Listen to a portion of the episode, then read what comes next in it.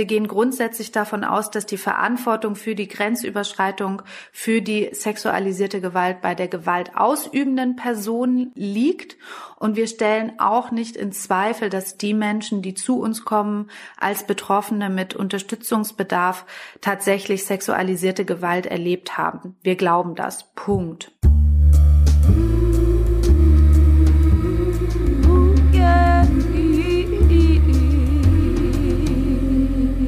Du hörst Geistreich, den gesellschaftsanalytischen Psychologie-Podcast.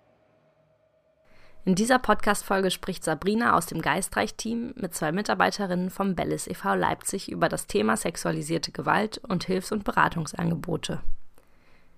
Wir möchten an dieser Stelle eine Triggerwarnung aussprechen. An manchen Stellen werden konkrete Beispiele für Gewalterfahrungen benannt, sowie Schilderungen von Folgen sexualisierter Gewalt. Außerdem gab es bei der Aufnahme technische Schwierigkeiten. Falls ihr aufgrund der Tonqualität oder möglichen triggernden Inhalten diese Folge nicht hören könnt oder wollt, euch aber für die Inhalte interessiert, schaut doch gerne in das Transkript für die Folge. Den Link dazu findet ihr in den Show Notes. Hallo und herzlich willkommen im Geistreich. Ich bin Sabrina und ich bin heute zusammen mit Svenja Fiedler. Hallo.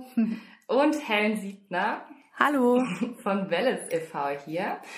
Bellis ist ein feministischer Verein, der sich für Betroffene von geschlechtsspezifischer Gewalt einsetzt und sich das Ziel gesetzt hat, ein Unterstützungsnetz in Sachsen aufzubauen. Was das genau heißt, werden wir später nochmal erfahren. Svenja Fiedler und Helen Siebner beraten bei Bellis Betroffene von sexualisierter Gewalt und genau darum soll es heute gehen. Wir wollen über das Thema sexualisierte Gewalt und Traumaarbeit sprechen, denn sexualisierte Gewalt hat System und ist kein Einzelfall. Um nur ein paar Zahlen zu nennen, laut einer Studie, die du ein paar Mal zitiert hast, Svenja, weißt du noch, von wann die ist? Von 2014. Von 2014, danke. Haben 60 Prozent aller Frauen in Deutschland schon einmal sexuelle Belästigung erlebt. Sechs Prozent der befragten Frauen haben seit dem 16. Lebensjahr mindestens eine Vergewaltigung erlebt und weitere vier Prozent mindestens eine versuchte Vergewaltigung. Hingegen sind 99 Prozent der Übergriffe von Männern ausgeübt worden. Aber bevor wir tief ins Thema einsteigen, kommen wir erstmal zu euch beiden. Vielleicht wollt ihr euch erst einmal vorstellen. Ja, also ich bin Helen Siebner und ich bin Beraterin bei Bellis für Betroffene von sexualisierter Gewalt und Vergewaltigung im Landkreis Leipzig oder zuständig für den Landkreis Leipzig. Das können wir ja dann noch erklären, was das heißt. Mhm. Und bin Psychologin und habe, bevor ich bei Bellis angefangen habe zu arbeiten, in einer war ich in der Krisenbegleitung und in der Familienberatungsstelle und bin parallel in Weiterbildung zur Psychotherapeutin. Okay. Ähm, ich bin Svenja Fiedler, ich bin auch Beraterin bei Bellis e.V. und ich bin auch Psychologin, genauso wie Helen, auch Psychotherapeutin in Ausbildung und habe eine Zusatzausbildung zur Traumafachberaterin gemacht. Genau, und auf der Grundlage arbeite ich hier. Okay, danke schön, ihr beiden. Dann lasst uns doch erstmal mit dem Grundlegenden beginnen. Was ist denn überhaupt sexualisierte Gewalt? Sexualisierte Gewalt ist erstmal wichtig zu unterscheiden, es gibt sogenannte Hands-on und Hands-off-Delikte. Das heißt, es gibt Grenzüberschreitungen mit Körperkontakt und Grenzüberschreitungen ohne Körperkontakt. Die Grenzüberschreitung oder die Form von sexualisierter Gewalt ohne Körperkontakt sind die sogenannten Hands-off. Delikte. Darunter fällt sowas wie verbale Gewalt, sowas wie Catcalling, also ne, sexistische Sprüche auf der Straße, dumme Anmachsprüche. Hinterherpfeifen. Hinterherpfeifen. Hands-on-Delikte, also die Grenzüberschreitung mit Körperkontakt, das heißt ungewolltes Anfassen, ungewolltes Küssen, jegliche Form von ungewollter Berührung bis hin zu ungewollter sexu ungewollten sexuellen Handlungen bis hin zu Penetration und Vergewaltigung. Genau, wobei bei Vergewaltigung auch immer noch wichtig ist dazu zu sagen, dass damit gemeint ist, egal womit, egal wo rein. Auch da herrscht eher ein engeres Allgemeinverständnis, glaube ich, von der Definition. Deswegen sage ich das an der Stelle dazu. Mhm. Und die Definition ist, sexualisierte Gewalt ist jede sexuelle Handlung gegen den Willen einer Person. Und das bedeutet, gegen den Willen, es gibt keine Zustimmung zu der Handlung. Zum Beispiel können schlafende Personen nicht zustimmen, Menschen unter Drogeneinfluss können nur begrenzt, eingeschränkt oder gar nicht zustimmen, Menschen mit unterschiedlichen Formen von Einschränkungen können möglicherweise nicht zustimmen. Genau. Und warum sprechen wir von sexualisiert? Sexualisiert, weil Sexualität als Mittel zur Machtdemonstration verwendet wird und es geht dabei nicht um Sexualität per se. Also es geht nicht um Sex haben wollen oder Bedürfnisse befriedigen oder irgendwie sowas. Ähm, und daher ist diese Veränderung, dass man weg vom Begriff sexuelle Gewalt hin zu sexualisierter Gewalt äh, wird deswegen gemacht, um zu zeigen, was hier passiert, ist Gewalt und diese ist sexualisiert. Das Mittel dafür sind sexuelle Handlungen. Was auch noch wichtig ist, dieses, dieses Wort Delikt oder so bedeutet, also wir sind da in der Grenze mhm. von nicht jede Form von sexualisierter Gewalt ist strafbar. Aber, und das ist uns immer ganz besonders wichtig, jede Form von Gewalt erzeugt Verletzungen. Aber das heißt nicht unbedingt alles, auch nicht alles, was bei uns in der Beratung zur Sprache kommt oder was Leute verletzt und schmerzt, demütigt und wehtut. Nicht alles ist zwangsläufig ein Delikt nach dem Strafgesetzbuch, den man dann auch anzeigen kann. Die gibt es natürlich und die gibt es viele. Sexualisierte Gewalt bedeutet nicht automatisch, all das ist strafbar. Und all das sollte vielleicht strafbar sein. das ist vielleicht ein anderes Thema. Aber ich bleibe noch mal ein bisschen bei den Begriffsdefinitionen. Ich habe ja eben schon geschlechtsspezifische Gewalt angesprochen und sexuelle Belästigung. Ähm, jetzt habt ihr den Begriff schon von äh, sexueller Gewalt abgegrenzt. Aber genau, könnt ihr noch mal so ein bisschen Licht ins Dunkle bringen? Was ist denn geschlechtsspezifische Gewalt und was ist sexuelle Belästigung? Ja, geschlechtsspezifische Gewalt ist die Gewalt, die Personen passiert aufgrund ihres ja, gelesenen Geschlechts, sage ich jetzt mal so. Also das heißt, wir haben da vor allem ähm, Frauen im Blick oder Personen, die als weiblich gelesen werden, die aufgrund dessen Gewalt erfahren. Ähm, und sexuelle Belästigung? Oder? Na, der Klassiker, den man mit dem Begriff sexuelle Belästigung, glaube ich, häufig verbindet, ist sexuelle Belästigung am Arbeitsplatz. Und da sind wir auch ähm, wieder so ein Stück weit im Bereich der Hands-off-Delikte, also auch oder der Hands-off-Übergriffe. Ähm, das heißt, sexualisierte Gewalttaten, die ohne Körperkontakt stattfinden. Das heißt, sich aufdrängen, auffordern, zum Beispiel zu küssen, ähm, jemandem zu nahe kommen. Ähm, jemanden unter Druck setzen genau. oder so. Okay. Und ich habe noch die Frage, genau, vielleicht könnte den Begriff sexualisierte Gewalt nochmal für unsere HörerInnen in den Kontext Gesellschaft einbetten. Also Helen, du hast ja eben schon gesagt, sexuelle Handlungen werden zur Machtdemonstration genutzt. So eine Definition von sexualisierter Gewalt als ein bekanntes Beispiel hat zum Beispiel MeToo gezeigt, dass viele Frauen und auch queere Personen von sexualisierter Gewalt betroffen sind, aber vor MeToo nicht viel darüber gesprochen wurde. Was, was denkt ihr, woran liegt es? Also ich würde sagen, genau wie du sagst, einerseits was MeToo gezeigt hat, andererseits aber auch was uns die Corona-Pandemie gezeigt hat, ist, dass Gewalt gegen Frauen in Deutschland Alltag ist.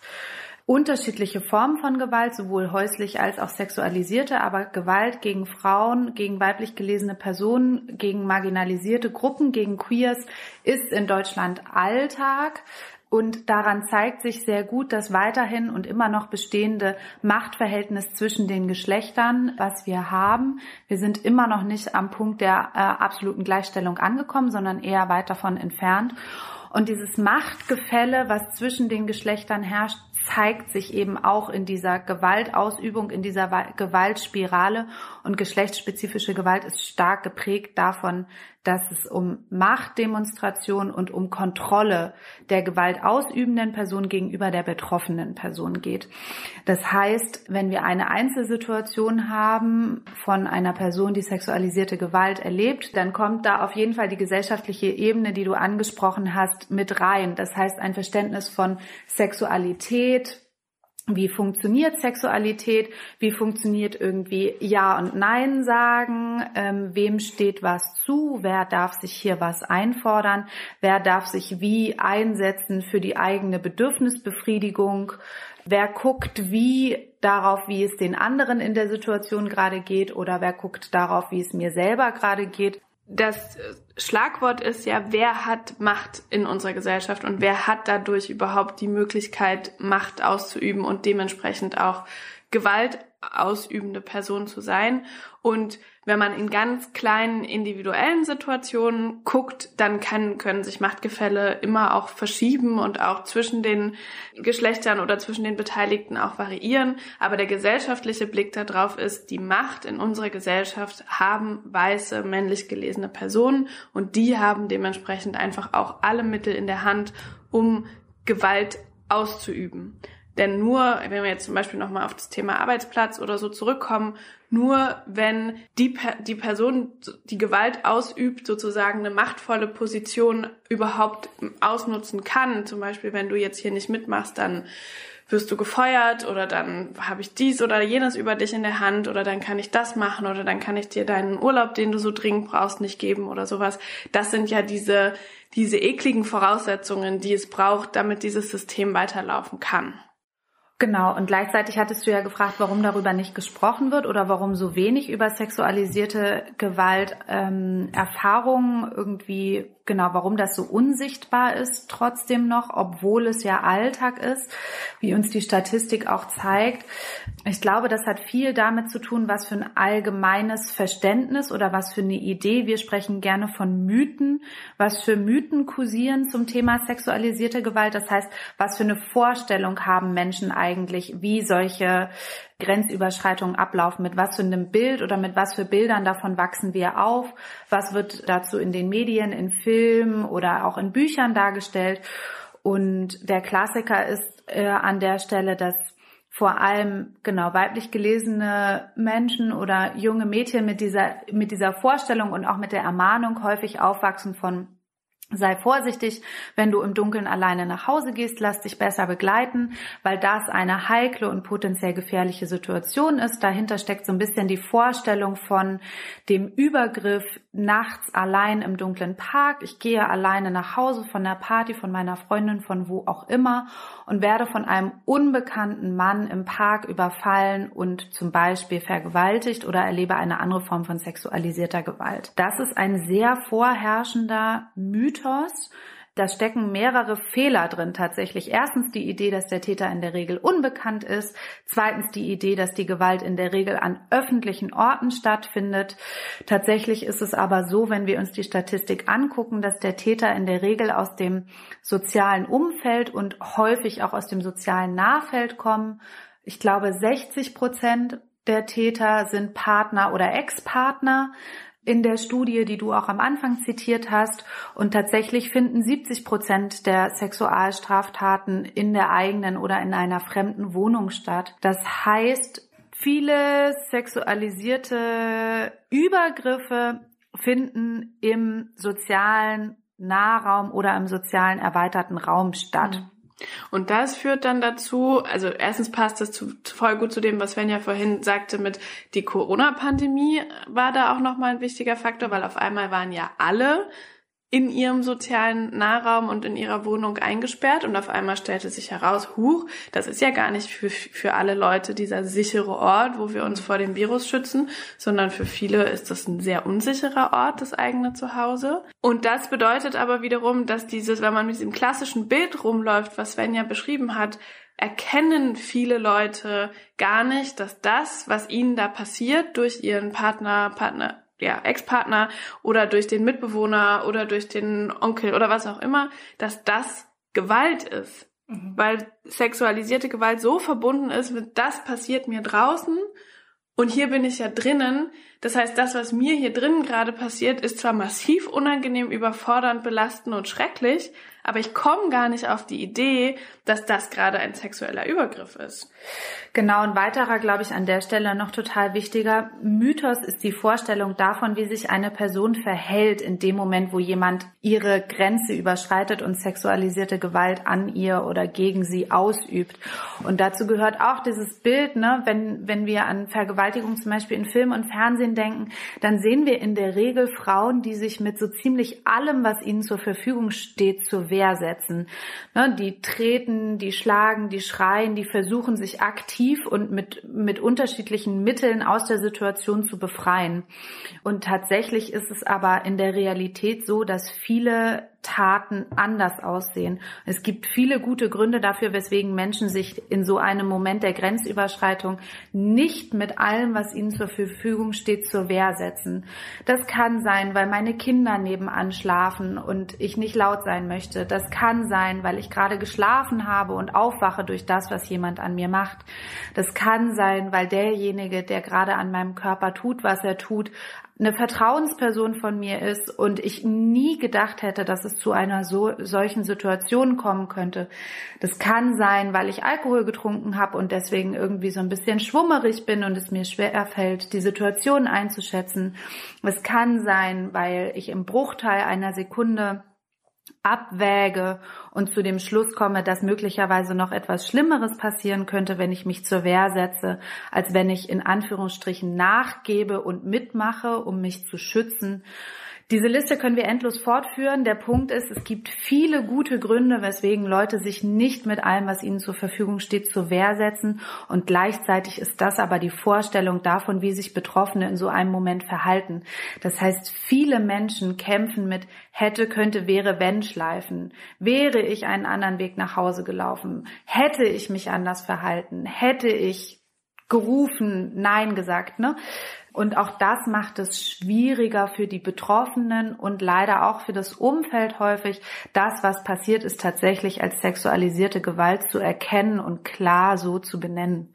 Das, heißt, das heißt auch so ein bisschen, wenn ich mich dann traue, darüber zu sprechen oder wenn ich das für mich eingeordnet habe, bin ich auch oft ähm, einem Umfeld ausgesetzt, das vielleicht sagt, hey, du hast dich gar nicht zu Wehr gesetzt. So genau. sicher, dass du das nicht wolltest, hey, du hast Alkohol getrunken. Mhm. Ja. Genau, also das ist im Prinzip genau wie du sagst, dass dann nicht nur die eigene Sortierung, die ja ohnehin extrem schwierig ist nach so einem Erlebnis, ähm, schwerfällt, sondern das Umfeld durch die Sozialisierung, die wir hier nun mal alle erfahren, wenn wir in Deutschland groß werden, ähm, nicht unbedingt hilfreich ist dabei, diese die sexualisierte Gewalt zu erkennen, anzuerkennen und dann auch unterstützend dabei zur Seite zu stehen, damit jetzt weiterzuleben, dass das, was passiert ist, Gewalt war. Das berührt auch schon so ein bisschen die Frage von, was können wir denn tun oder was muss verändert werden, was müssen wir anders machen,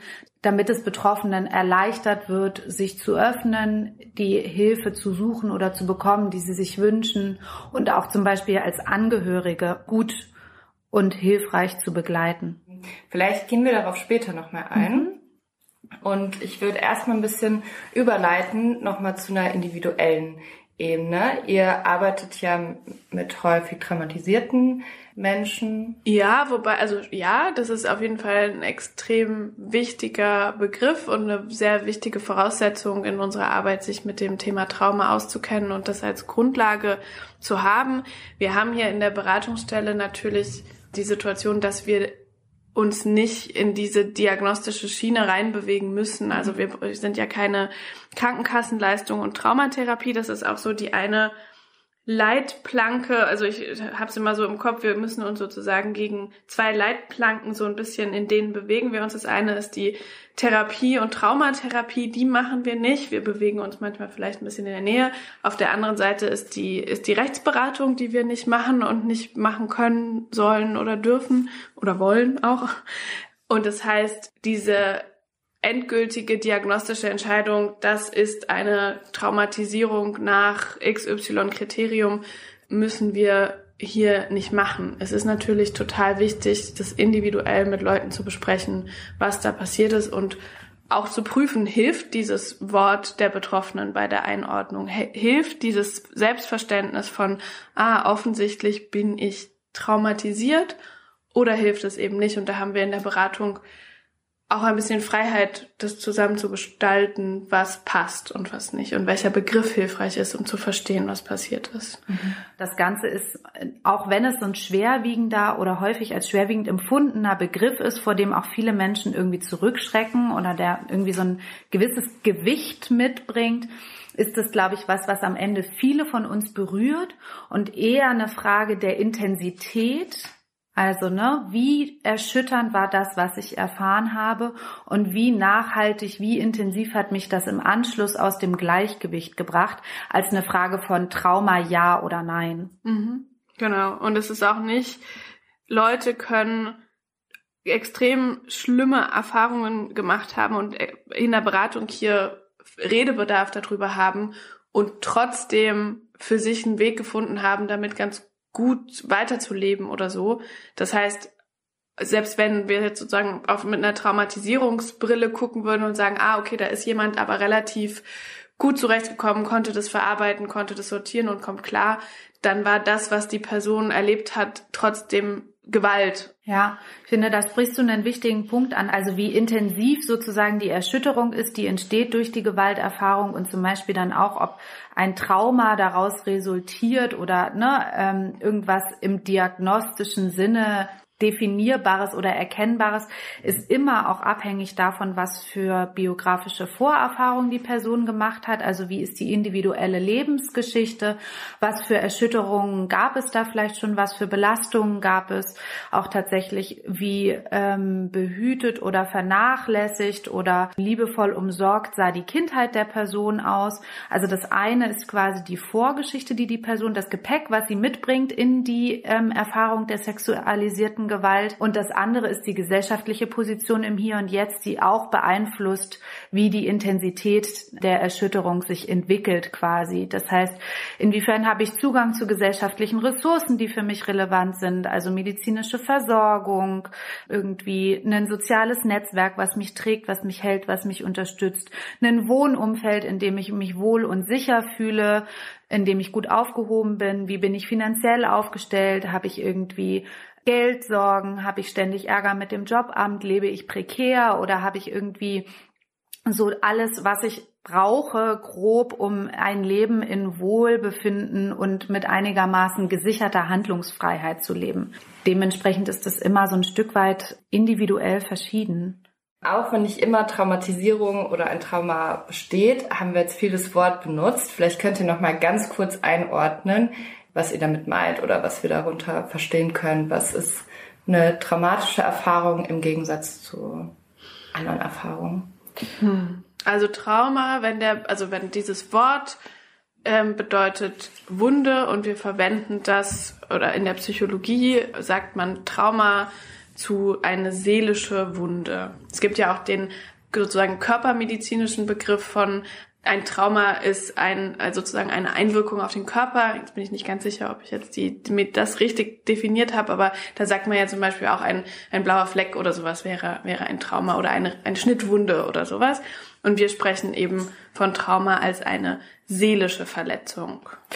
Genau, und ich würde noch ergänzen, dass potenziell traumatische Erfahrungen im Gegensatz von anderen Arten von Erfahrungen kennzeichnet sind von einer intensiven Hilflosigkeit und einer, einem extremen Erleben von Ohnmacht tatsächlich. Also Ohnmacht ist eins der ähm, schwierigsten Gefühle, was wir so aushalten oder kennenlernen können oder müssen. Ähm, und eine traumatisierende Situation ist eben geprägt von starker Ohnmacht durch den Kontrollverlust, der da drin steckt.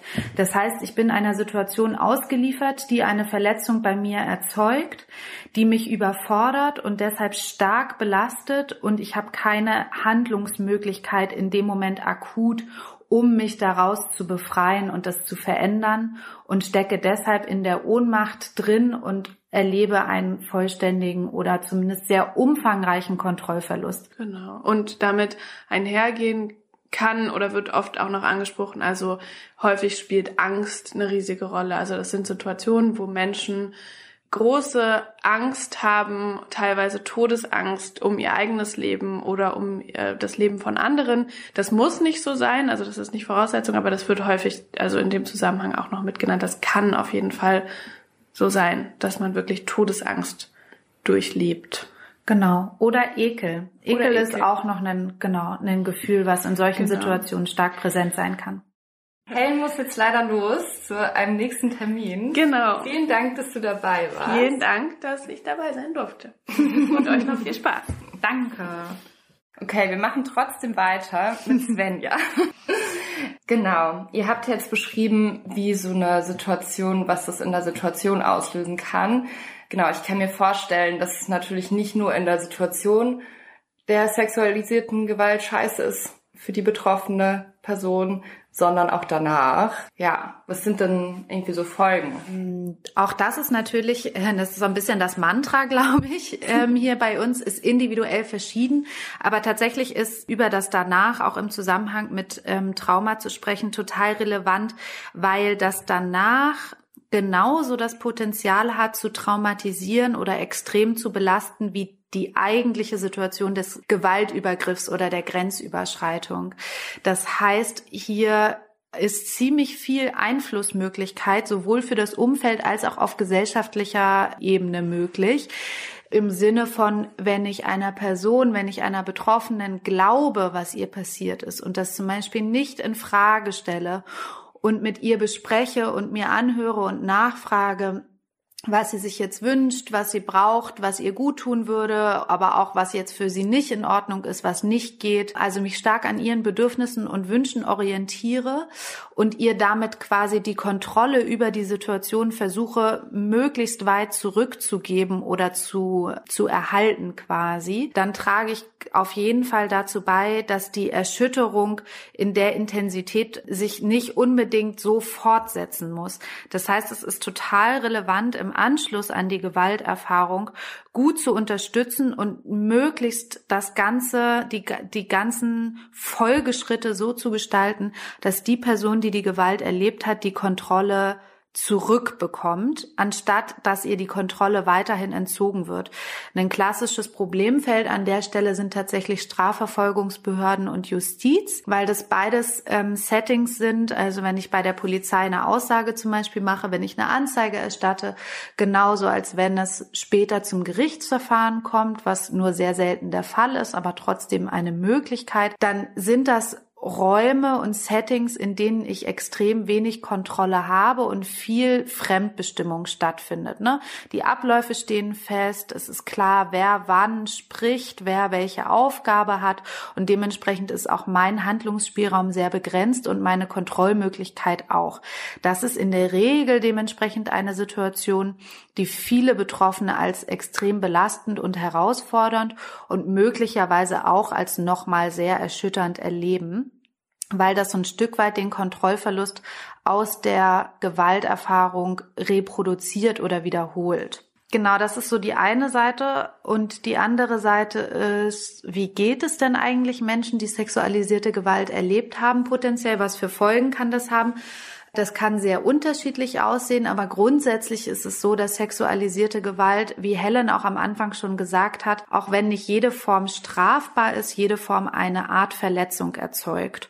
Und diese Verletzung wirkt natürlich in der Person und kann Folgen von unterschiedlichem Ausmaß haben. Also es kann sein, dass mein System, nachdem ich so eine Form von Erschütterung erlebt habe, quasi auf Alarmmodus umschaltet und alles in mir, ohne dass ich das bewusst entscheide oder bewusst kontrollieren kann, alles in mir versucht zu verhindern, dass mir nochmal so etwas Schlimmes passiert.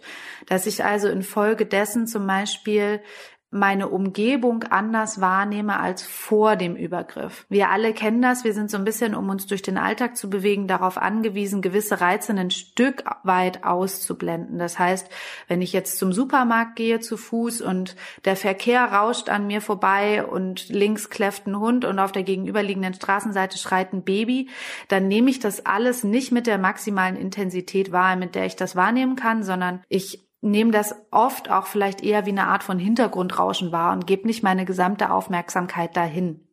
Wenn mein System aber jetzt in so akute Alarmbereitschaft gerutscht ist oder sich selber versetzt hat, um mich zu schützen, weil ich etwas extrem Erschütterndes erlebt habe, dann funktioniert das mit dem Reize ausblenden nicht mehr so. Das heißt, ich gehe zum Supermarkt und nehme auf einmal den rauschenden Verkehr und das schreiende Baby und den kläffenden Hund intensiver wahr, weil ich es nicht mehr so stark ausblende, um mögliche Gefahrenquellen frühzeitig mitzubekommen und dann intervenieren zu können mit der Idee, ich will verhindern, dass mir nochmal was Schlimmes passiert.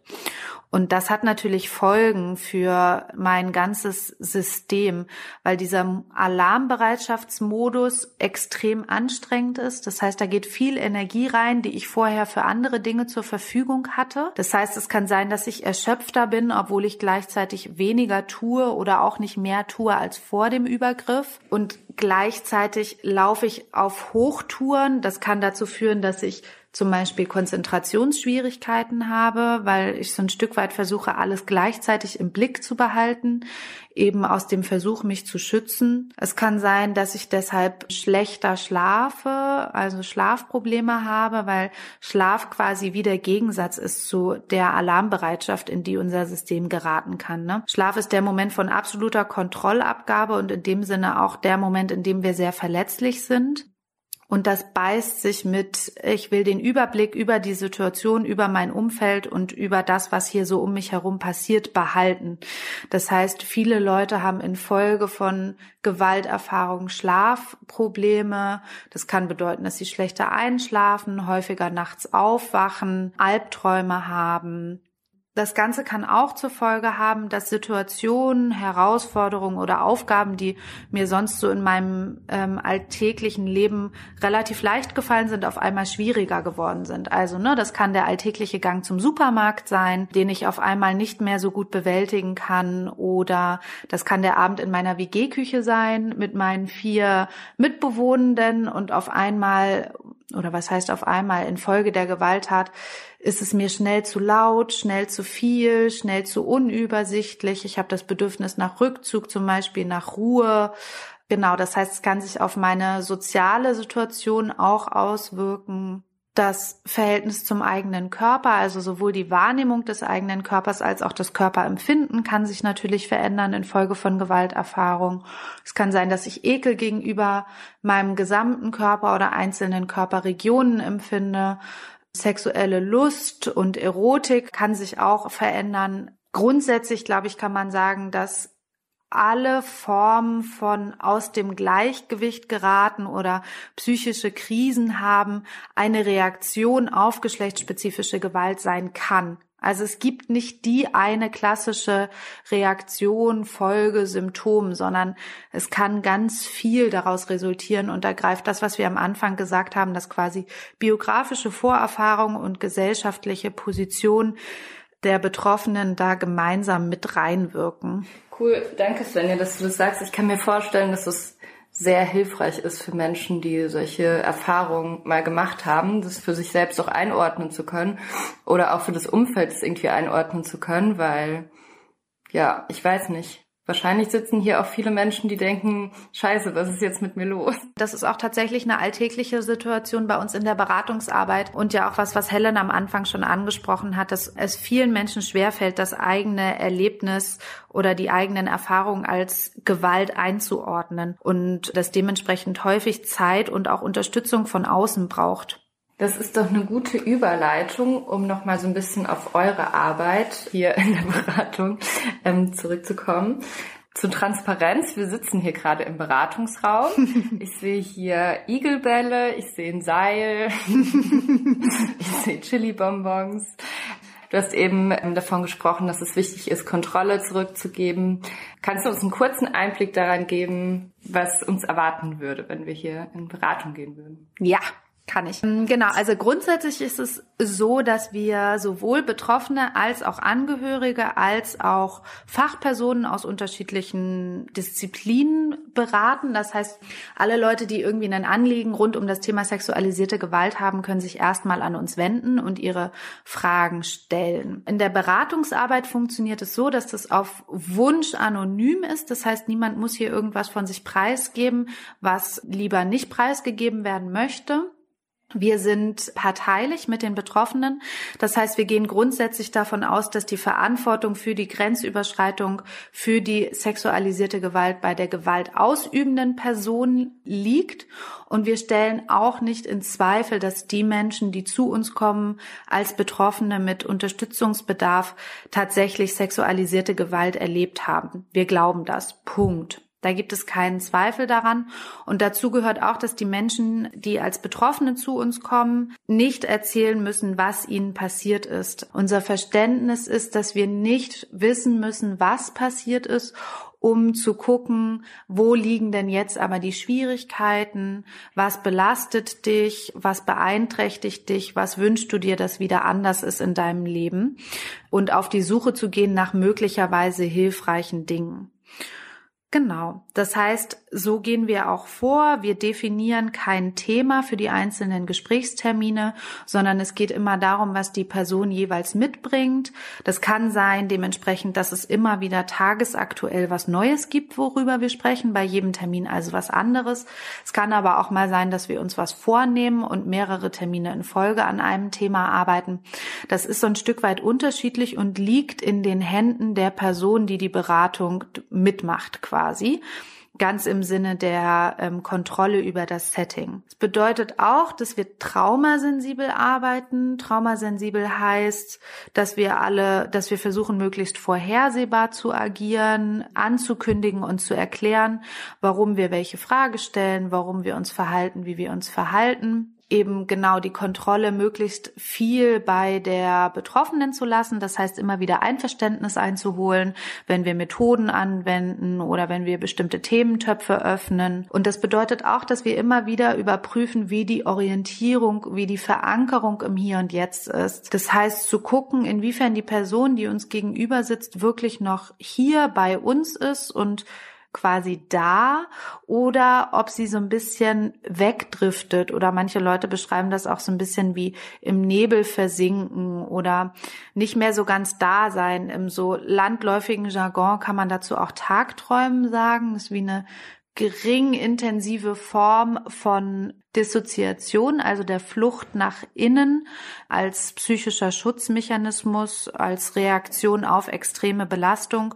Und genau dafür sind zum Beispiel auch die Igelbälle da oder die Chili-Bonbons, die du angesprochen hast. Wenn ähm, Menschen so ein Stück weit nach, nach innen verschwinden, sage ich mal, ähm, also nicht mehr so ganz da sind, dann ist das häufig eine Reaktion auf irgendwas im Außen war zu viel. Und dann versuchen wir zu reorientieren, dann wenn die Person nicht ganz im Hier und Jetzt ist, dann können wir auch nicht gut miteinander arbeiten, dann können wir kein Gespräch führen, dann können wir keine Fragen miteinander klären oder irgendwas anderes besprechen. Und die Reorientierung im Hier und Jetzt funktioniert ganz viel über Körperreize, die von außen gegeben werden. Also wenn ich einen Igelball in meiner Hand rolle und dadurch meine Hände wieder spüre und was im Außen, in der Außenwelt spüre, statt in meinem Inneren, dann holt mich das so ein Stück weit wieder zurück.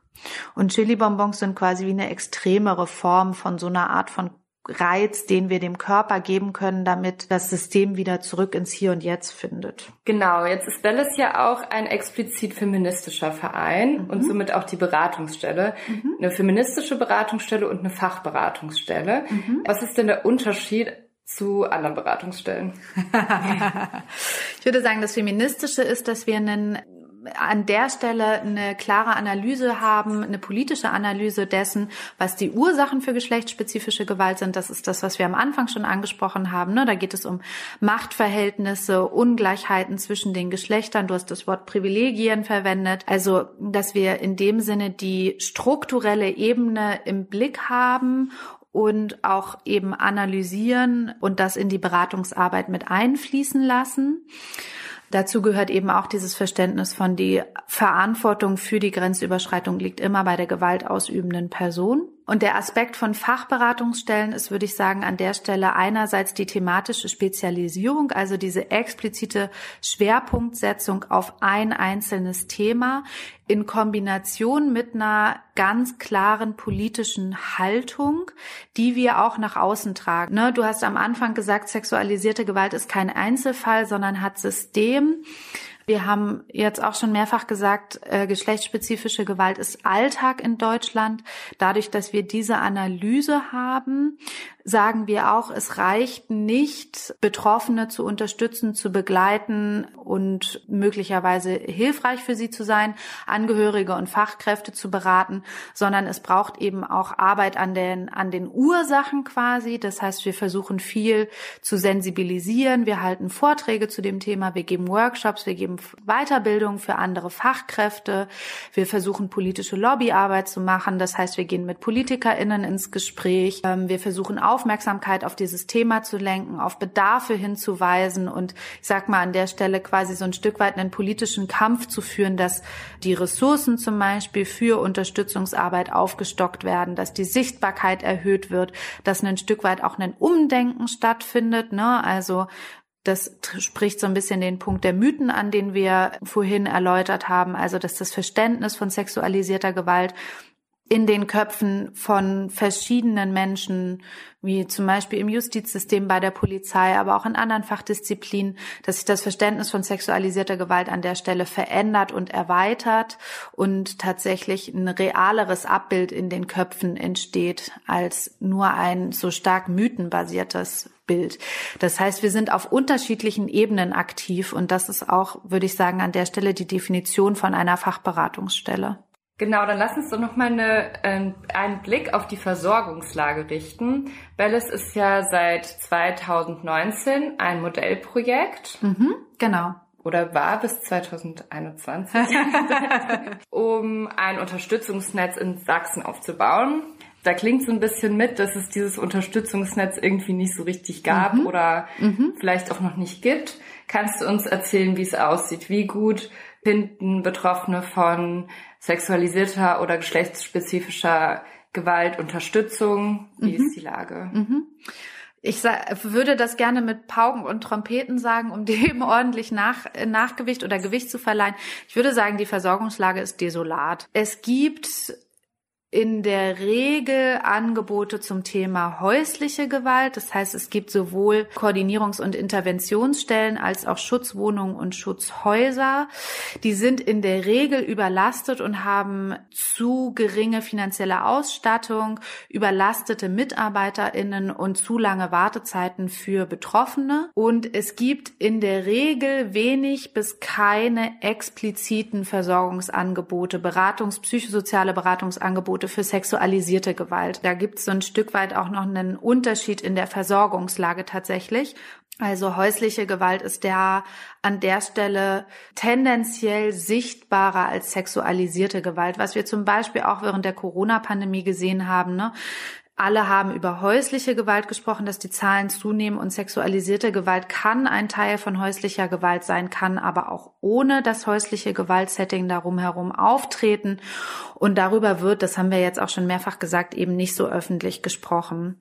Und grundsätzlich lässt sich sagen, dass alle Angebote tendenziell überlaufen sind und lange Wartezeiten haben und wir viel mit überlasteten KollegInnen an der Stelle zu tun haben.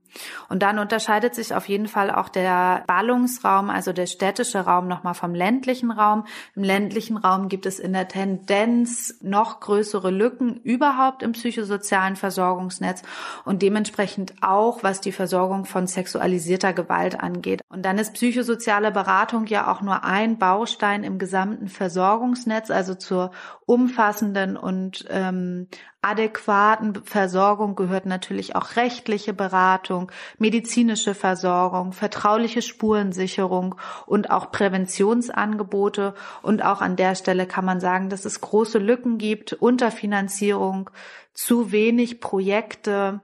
Okay, vielleicht passt es ganz gut, jetzt nochmal zu erklären, was macht denn Bellis eigentlich, um das zu verändern? ja, das ist eine gute Frage. Ähm, wir sind in dem Sinne ja keine reine Beratungsstelle. Für viele Leute ist es schwierig zu verstehen, was wir eigentlich machen, weil wir unterschiedliche Dinge machen.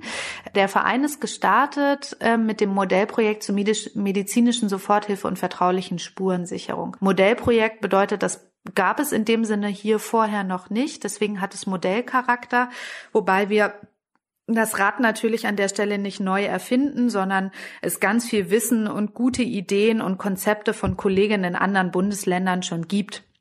Konkret orientieren wir uns da an den Kollegen in äh, Frankfurt und haben viel von denen übernommen und versuchen das regional nochmal an Besonderheiten hier anzupassen. Aber die Grundidee ist einerseits die medizinische Soforthilfe auf einheitliche und qualitativ verlässliche Füße zu stellen. Das heißt zum Beispiel bei einer Vergewaltigung gibt es immer eine medizinische Untersuchung, regulär die Pille danach, genau, und ein ärztliches Gespräch mit Hinweis auf das psychosoziale Versorgungsnetz und Infomaterialien dazu, das so als grobe Orientierung und andererseits das Angebot der vertraulichen Spurensicherung bekannt zu machen und auch in der Region zu etablieren. Das heißt, wir fahren an der Stelle doppelgleisig. Die Idee der vertraulichen Spurensicherung ist, dass ich infolge einer sexualisierten Gewalttat die Spuren an meinem Körper und an Kleidung oder anderen Gegenständen gerichtsfest sichern lassen kann. Gerichtsfest bedeutet in dem Moment, dass die Spuren als Beweis bei einem möglichen Gerichtsverfahren auch tatsächlich Bestand hätten, das heißt anerkannt werden. Genau, ich kann also diese Spuren sichern lassen und dann werden die ein Jahr lang für mich aufbewahrt, so dass ich ein Jahr lang Zeit habe, mir zu überlegen, möchte ich eine Anzeige erstatten oder nicht, weil häufig direkt im Anschluss an die Tat Betroffene noch nicht so in der Lage sind, diese Entscheidung zu treffen und all die Konsequenzen, die diese Entscheidung möglicherweise nach sich zieht, bewusst und in Ruhe abwägen zu können. Das heißt, wir suchen Kooperationskrankenhäuser und perspektivisch, utopisch gedacht, hoffentlich auch niedergelassene Ärztinnen, die mit uns kooperieren werden. Das ist immer auch ein Stück weit eine Frage der Abrechnung und von bürokratischen Hürden an der Stelle. Das heißt, wir sind erstmal mit Krankenhäusern in Kontakt, die wir schulen zum Thema äh, Geschlechts spezifische Gewalt, ähm, zum Thema vertrauliche Spurensicherung und medizinische Soforthilfe. Und das hat dann zur Folge, dass ich als Betroffene mich an ein Krankenhaus wenden kann, das mit Bellis kooperiert und dort quasi das gesamte Versorgungspaket in einem Rutsch bekomme und nicht von A nach B nach C mit langen Wartezeiten laufen muss. Das ist so ein bisschen die Idee, mit der das Projekt gestartet ist. Dann hast du schon den Aufbau eines Unterstützungsnetzes angesprochen. Das ist quasi der weite, ein weiterer großer Baustein in unserer Arbeit, der so ein bisschen anders gelagert ist. Wir haben eine große Bestandserhebung gemacht, gemeinsam mit einem Institut, mit der Frage, welche Versorgungsangebote für Betroffene von sexualisierter Gewalt im Freistaat Sachsen gibt es eigentlich? Wieder mit Blick auf die unterschiedlichen Bausteine, die ich vorhin erwähnt habe, also ne, medizinische Soforthilfe, Prävention, rechtliche Beratung und so weiter. Das heißt, Schritt eins, was gibt es überhaupt in Sachsen? Und dann Schritt zwei, zwei jeweils mit Blick auf regionale Besonderheiten der einzelnen Landkreise zu gucken, wo macht es Sinn, hier an dieser Stelle Versorgungslücken zu schließen. Die Idee dabei ist auch, dass es nicht so funktionieren soll, dass wir quasi als Expertin aus der Stadt in den Landkreis reisen und sagen, so soll das Rad funktionieren, so muss es laufen, sondern Fachkräfte, die vor Ort verankert sind und die Region und die Strukturen kennen, einschätzen können, welche Versorgungslücken sind am drängendsten, wo sollten wir beginnen quasi. Genau, und der dritte Baustein ist der, über den wir heute schon gesprochen haben, nämlich die Beratungsarbeit mit Betroffenen in der ländlichen Region. Das ist das, was wir machen. Okay, das klingt ja so, als würdet ihr gerade einiges ins Rollen bringen. Hoffentlich. ähm, heißt es, dass die politischen Voraussetzungen gerade gut sind, um solche Projekte zu starten? Oder muss sich eigentlich einiges auf politischer Ebene ändern, um ein gutes Unterstützungsnetz für Betroffene aufzubauen. Mhm. Und, ja. Also wir sind als Projekt vom Freistaat finanziert, das heißt konkret ähm, vom Ministerium für Justiz, Demokratie, Europa und Gleichstellung. Das Modellprojekt ist drei Jahre gelaufen. Das war quasi die erste Projektphase und geht jetzt in eine zweite Projektphase. Das heißt, unser Projekt endet nicht, sondern wird fortgeführt. Wir werden also weiter finanziert mit natürlich inhaltlichen Veränderungen, aber es geht weiter. Das heißt, an der Stelle kann man wirklich sagen, dass der politische Wind quasi und die Regierung, die im Moment ähm, im Freistaat Sachsen in der Koalition sitzt, dem Thema gegenüber sehr aufgeschlossen ist, bereit ist, neue Projekte zu fördern, bestehende Projekte zu erhalten und genau das Thema stärker in den Fokus zu rücken, was wir zum Beispiel auch daran sehen, dass neue Angebote im Landkreis entstehen. Natürlich ist es trotzdem so, dass Haushaltsmittel begrenzt sind und die Bedarfe größer sind, als die ähm, Versorgungslage sie decken kann. Ich denke, das ist nichts, was rein für das Thema geschlechtsspezifische Gewalt ähm, gilt, sondern das ist was, was wir in anderen psychosozialen Versorgungsbereichen auch beobachten können. Aber grundsätzlich, was uns als Projekt betrifft und die Versorgung der ländlichen Regionen, können wir von unserem Verein aus sagen, dass sich da viel getan hat in letzter Zeit und da ganz äh, begrüßenswerte Entwicklungen zu beobachten sind. Vielleicht kannst du noch mal kurz sagen, wenn sich eine Person gerade angesprochen gefühlt hat bei der Thematik, wie kann sie Unterstützung finden? Mhm. Ich kann natürlich vor allem für unsere Region sprechen. Alle Leute, die dazu Fragen haben, können auf jeden Fall immer bei uns anrufen, uns eine E-Mail schreiben, Kontakt zu uns aufnehmen. Die Kontaktdaten sind alle im Internet unser, auf unserer Website zu finden. Es gibt auch noch den Frauen für Frauen e.V., der, wir sind ja für die ländliche Region zuständig, wie ich schon angesprochen habe. Die Kolleginnen vom Frauen für Frauen sind die Fachexpertin hier im städtischen Raum. Das heißt, die sind genauso ansprechbar. Ähm, dann gibt es natürlich unterschiedliche Kooperationskrankenhäuser, auch da, welche das sind und wie das alles funktioniert. Oder wenn Fragen zur vertraulichen Spurensicherung oder medizinischen Soforthilfe da sind, dann können wir auch immer, dann kann sich jede Person an uns wenden und erstmal nachfragen. Und ansonsten gibt es auch andere Fachberatungsstellen natürlich in anderen Regionen in Deutschland. Nicht in jeder Region, nicht in jeder Stadt, in jedem Landkreis gibt es explizit eine Fachberatungsstelle, aber es gibt ähm, in der Regel trotzdem überall Fachkräfte, die zu diesem Thema arbeiten, weil die Betroffenen natürlich trotzdem da sind und ankommen. Auch ohne Fachberatungsstelle gibt es dementsprechend Expertise, die gefunden werden kann.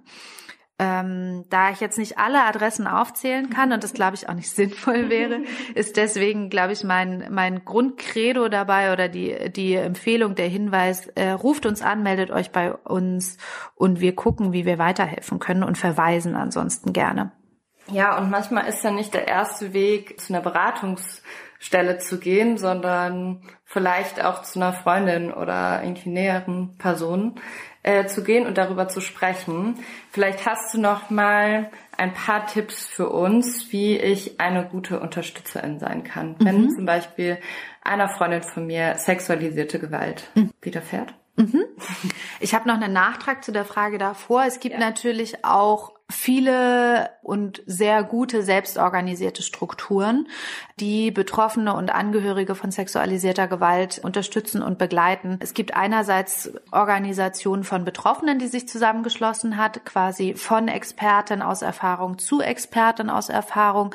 Es gibt aber auch Menschen, die nicht auf Grundlage von eigener Betroffenheit oder nicht nur sich zusammenschließen und auch Unterstützungs- und Begleitprozesse anbieten, möglich machen. Genau, da gibt es hier in Leipzig auch verschiedene Angebote, zum Beispiel den antisexistischen Support Leipzig, den ASL oder die Gruppe Sichtbar und Selbstbestimmt. Es gibt noch andere und auch da würde ich sagen, äh, viel findet man übers Internet oder ansonsten bei Fragen immer bei uns Bescheid sagen, weil genau wie du sagst, nicht jede Person ja per se in so eine offizielle Beratungsstelle gehen möchte, sondern vielleicht lieber selbstorganisierte Strukturen zur Unterstützung sucht.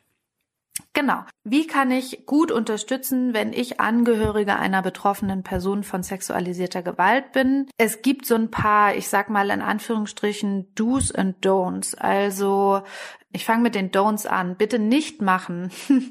nicht drängen zu erzählen, was passiert ist. Also die betroffene Person nicht unter Druck setzen, Details zu erzählen oder überhaupt irgendwas zu erzählen, wenn sie gerade nicht erzählen möchte. Das muss sie selber entscheiden können und, und dürfen, wann sie wem, was, wie und wo erzählt. Das heißt, das Tempo und der Inhalt darüber bestimmt die betroffene Person. Das bedeutet auch für mich als Angehörige, dass ich aushalten sollte oder mit der Herausforderung konfrontiert bin, auszuhalten, dass ich Fragezeichen habe, die sich erstmal nicht auflösen, die sich vielleicht nie auflösen lassen oder zumindest im Moment nicht auflösen lassen.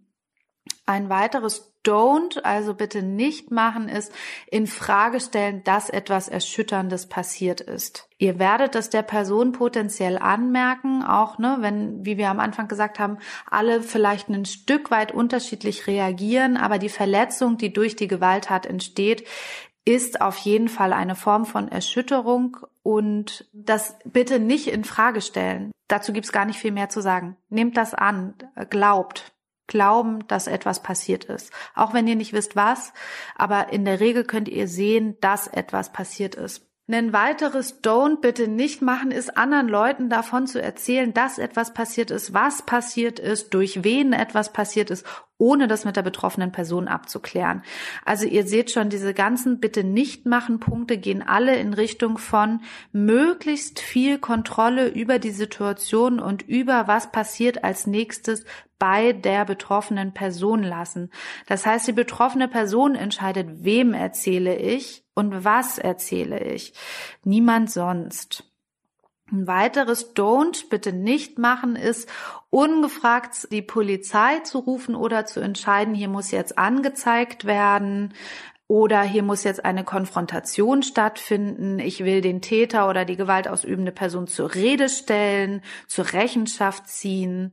Ne? Also auch als Angehörige gehört zu sexualisierter Gewalt häufig so eine gewisse Hilflosigkeit, Überforderung oder auch ein Stück weit ein Ohnmachtserleben. Und diese Überforderung, die auch Angehörige empfinden können, resultiert manchmal oder löst aus so einen, einen Impuls nach Gerechtigkeit. Zeit. Das ist ein sehr nachvollziehbares und finde ich auch extrem legitimes Bedürfnis und gleichzeitig sollte auch an der Stelle nichts ohne die betroffene Person geklärt und getan werden. Daraus ergeben sich eigentlich auch die Do's. Also was, ähm, was kann ich tun? Zuhören, da sein, halten, aushalten, Glauben schenken, Angebote machen, ne? also Angebote von Versorgung machen.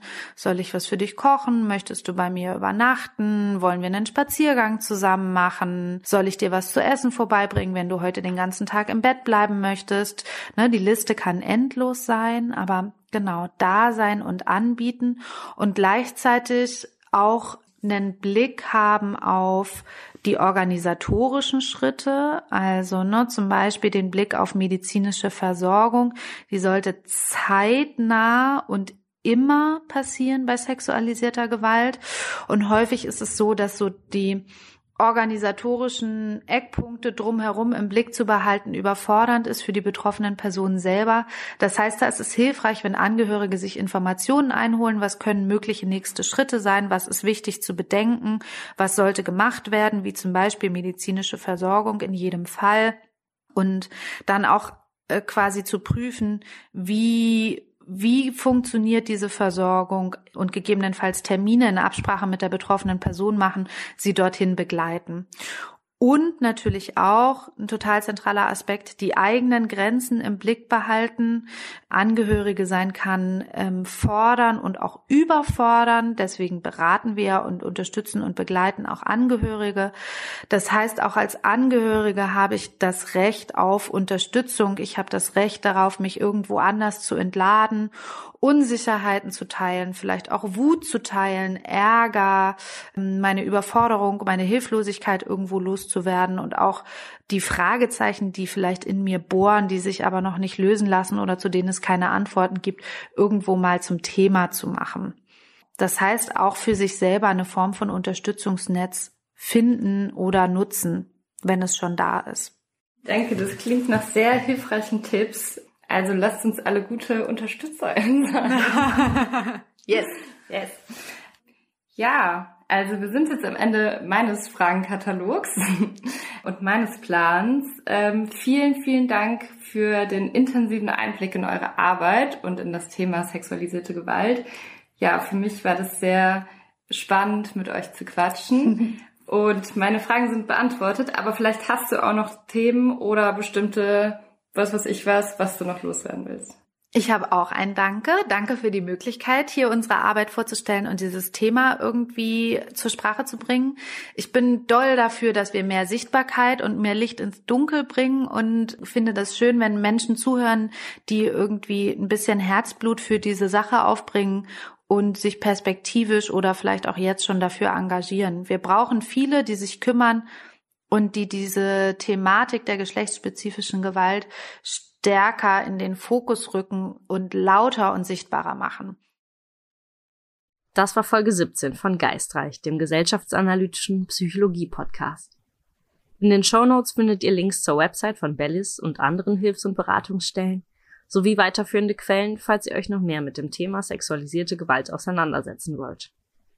Wenn ihr euch für die thematische Schnittstelle zwischen Feminismus und Psychologie interessiert, Hört doch zum Beispiel in Folge 4 zum Thema Diskriminierung und mentale Gesundheit oder in Folge 13 zur Care-Arbeit in der Psychotherapie rein. Wenn ihr gut findet, was wir in diesem Podcast machen, könnt ihr uns gerne bei unserer Arbeit unterstützen. Sowohl finanziell über Steady oder PayPal, als auch mit eurem Feedback über unsere Social-Media-Kanäle oder unsere Website.